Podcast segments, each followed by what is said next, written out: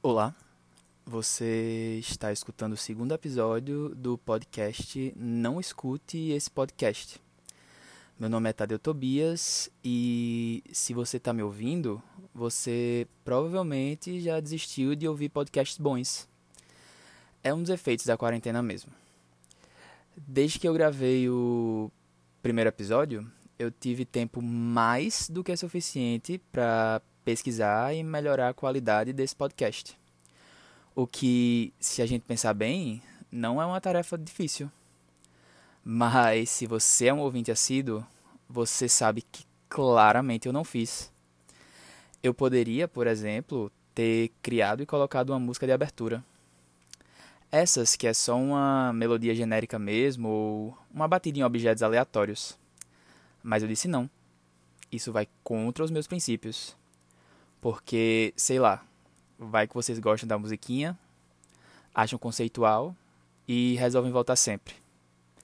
Aí sou eu que vou ter que lidar com esse problema. E de problema eu já tô cheio. Talvez fosse até a vontade de vocês, né? De ter esse gostinho. Deus me livre de dar isso de mão beijada para vocês. Mas quem me dera. E eu voltei porque eu tô sem nada para fazer nada que eu possa chamar de entretenimento. A essa hora eu estaria normalmente deitado, com uma roupa confortável, não que vocês precisassem saber disso, com o celular 15 centímetros da minha cara, consumindo notícias irrelevantes do Big Brother Brasil. BBB para os íntimos. Mas, como vocês sabem, o BBB acabou. E o BBB estava sendo a maior fonte de entretenimento para esse país.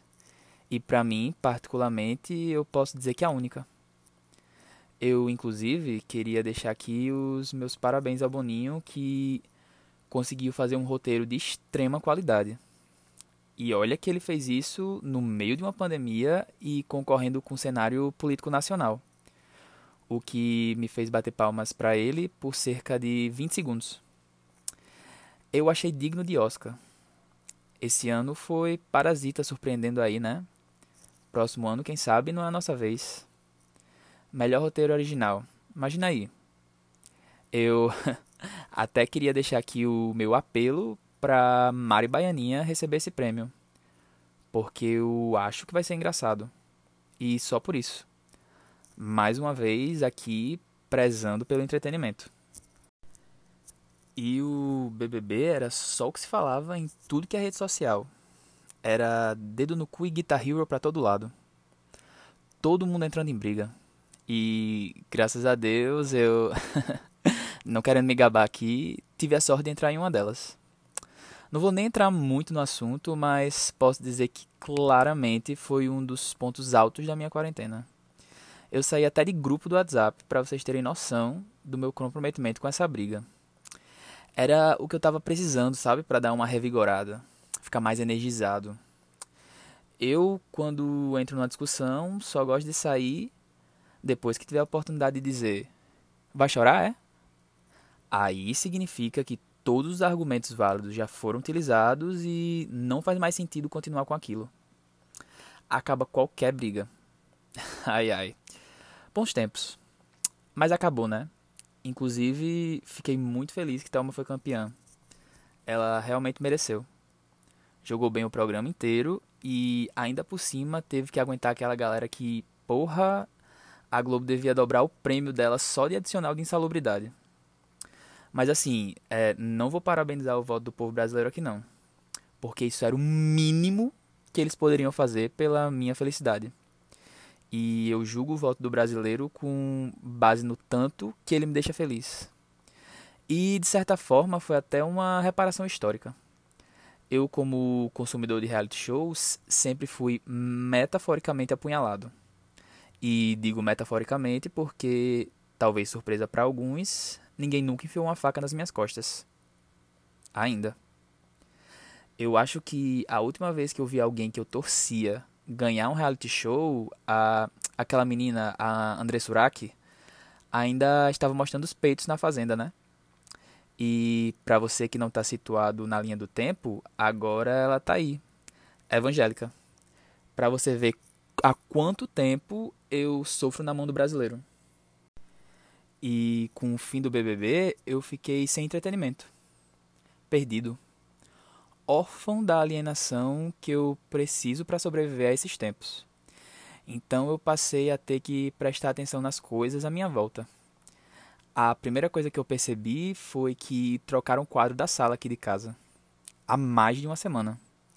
Inclusive achei bonito, é, me agradou esteticamente, cumprindo seu papel social de quadro. Depois eu percebi que aparentemente eu tenho um irmão. Brincadeira, isso eu já sabia, eu só prefiro fingir que não sabia às vezes por motivos de saúde mental mesmo. Mas outra coisa que eu realmente notei é que meu quarto está imundo. Tá tudo jogado para tudo que é lado. Não que eu não soubesse antes, mas antes eu consegui ignorar. Eu não precisava pensar nisso. Eu tinha espaço, eu não tinha espaço no meu cérebro para essa informação. Agora não. Eu tenho que lidar com isso. Mas eu não quero. E foi aí que eu resolvi não lidar com isso e comecei a procurar outras maneiras para me entreter. Aí eu fui tentar a palavra cruzada. E a palavra cruzada é um jogo, considere-se assim, de concisão.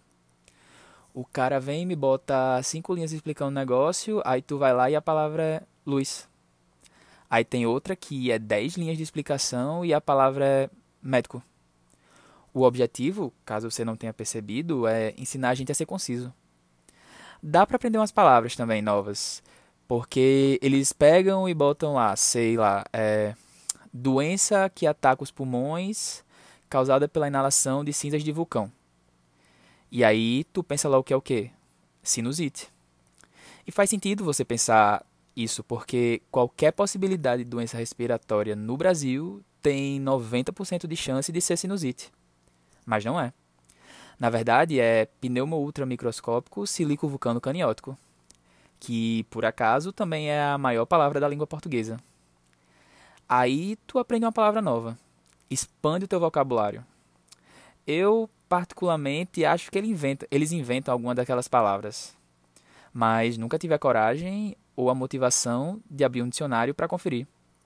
Então eu nunca saberei e abro mão assim do meu direito de reclamar. E o bom é que a revistinha normalmente é eclética. Na mesma revistinha você vai ter Sudoku, que é aquele que você coloca de uma nova em todos os sentidos. Caça-palavra, que você tem que encontrar umas palavras naquela sopa de letrinhas. Cripto, Numerox e tem aquele de lógica também. Esse de lógica é engraçado, porque a última coisa que você usa é a lógica mas é o que eu mais gosto. Eu acho massa tentar adivinhar quem trabalha com o quê, para onde viajou, que fruta comeu no café da manhã. É, eu me sinto mais inteligente. E eu gosto de me fazer sentir inteligente. Mas aí a diversão durou pouco, porque a revista acabou e eu fui procurar outra coisa para fazer. E uma coisa que eu tenho feito muito é assistir lives. Eu acredito que o país inteiro tem assistido. E é o que tem unido todo mundo metafórica e literalmente. Já aqui eu digo metaforicamente porque é cada um na sua casa. Mas também digo literalmente porque tem uns, e peço a licença para usar essa palavra, arrombados que estão fazendo festa para assistir live. O que não faz sentido nenhum.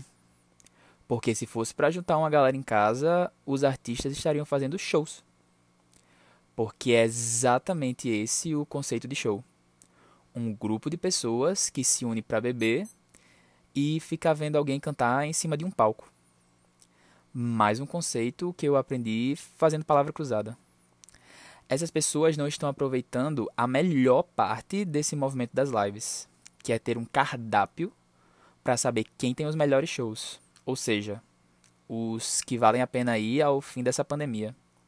Por exemplo, descobri um dia desses que não vou no show do Gustavo Mioto. E não me entendam mal, eu até gosto muito das músicas dele, sei quase todas. Mas faltou emoção na live. E um pouco de afinação também. Mas onde é que tá escrito que um bom cantor tem que cantar bem? Não tá. Não tem um regimento interno dos cantores, um estatuto social, um código de conduta. Cada um faz o seu. E eu tenho uma amiga que aqui eu vou chamar de Sabrina Micarla, que canta muito mal e mesmo assim consegue ser mais afinada do que ele foi na live. E olha que a Sabrina Micarla canta tão mal que ela recebe multa do condomínio quando ela canta no chuveiro. Só para ficar de parâmetro. No quesito animação, talvez seja demais querer cobrar otimismo quando estamos no meio de uma pandemia, com pessoas morrendo a todo instante. E o cara pelo menos estava incentivando as pessoas a ficarem em casa, né, e doar dinheiro e alimento para quem precisa. O que já é, por si só, mais do que ter feito o presidente da República. Que, abrindo um parênteses, foi um exemplo de voto do brasileiro que não me deixou feliz. Mas, se bem que se a gente para para pensar nesses pontos da live, é um sinal que o Gustavo Mioto não está frequentando as aulas de canto e está abalado pela pandemia, mostrando assim que ele está respeitando a quarentena. O que, agora que eu estou me ouvindo falar, me faz repensar tudo que eu falei antes. E talvez eu vá sim no show dele. Mas de qualquer forma, fica aqui meu feedback. Beijo pro Gustavo Mioto. Pelo respeito que ele tem pela pandemia e pelas músicas que me fazem querer mandar mensagem para quem eu não devo. Mas a música por si só não tem me mantido entretido nessas lives. Eu sempre procuro por mais. Um dia desses também eu ia assistir uma live e aí eu decidi entrar no link uns 10 minutos antes. E a primeira coisa que apareceu na tela foi o nome contagem regressiva, que eu prontamente li errado, por acidente, como contagem agressiva. E quase por impulso eu comecei a imaginar como seria uma contagem agressiva. E aí eu imaginei algo do tipo: 10, 9, porra, 8, tá com medinho, é? 7, 6, 5. Pede pinico. Pede pinico agora. 4. 3. 2. Ninguém gosta de você. 1. Um. Eu imaginei algo desse tipo. E eu ri muito sozinho. Tipo, muito mesmo. E olha que isso nem foi engraçado. Para vocês terem noção de como o meu requisito para humor foi destruído. Outra coisa que eu também tenho feito é fingir que eu realmente estou indo a um show durante as lives. E a emoção começa desde a hora de decidir a roupa que eu vou usar até com quem eu vou dividir Uber. E aí eu e meus amigos começamos a conversar virtualmente como se a gente já estivesse no show.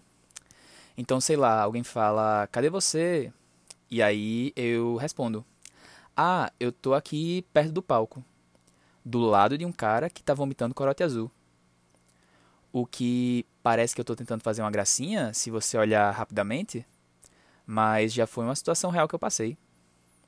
Fica no ar o mistério, sabe? Ou então alguém diz: "Bora comprar bebida?" e a gente finge que é tudo 3 por 10, que é provavelmente o maior mimo que alguém pode receber. E a melhor parte de fingir que a gente tá no show é que eu finjo sempre que eu tô no front stage palavra em inglês. É, no pé do palco. O suor do cantor batendo no meu rosto. O que, numa situação real, o capitalismo não me permitiria e seria meio nojento. Mas o que eu tô com medo de verdade é de começar a gostar demais disso, de só fingir que tá no show. Porque só tem vantagens. Você vai para onde você quiser, a cerveja é barata, não tem apertado, você está conversando com seus amigos e ainda usa o banheiro limpo da sua casa. Quer dizer, não há perdedores. E também tem que imediatamente depois você ainda pode ir direto assistir um filme ou uma série. Ou olhar para o teto e se sentir um lixo sozinho. Pode ser. Bom, mas nada disso foi suficiente para me entreter. Por isso estou aqui, novamente escondido, falando sozinho no escuro. Eu não estou gravando isso para entreter você. Afinal, o objetivo é que você não escute. Mas já que você escutou, tudo bem. Todo mundo erra. Agora eu vou pensar em outra coisa para continuar a minha existência.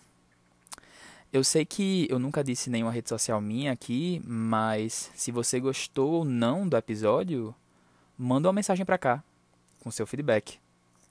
Já que a gente vive numa sociedade meritocrática, se a sua crítica merecer, ela vai chegar até mim. Confia. Então, foi tudo isso e eu não espero ver vocês no próximo episódio.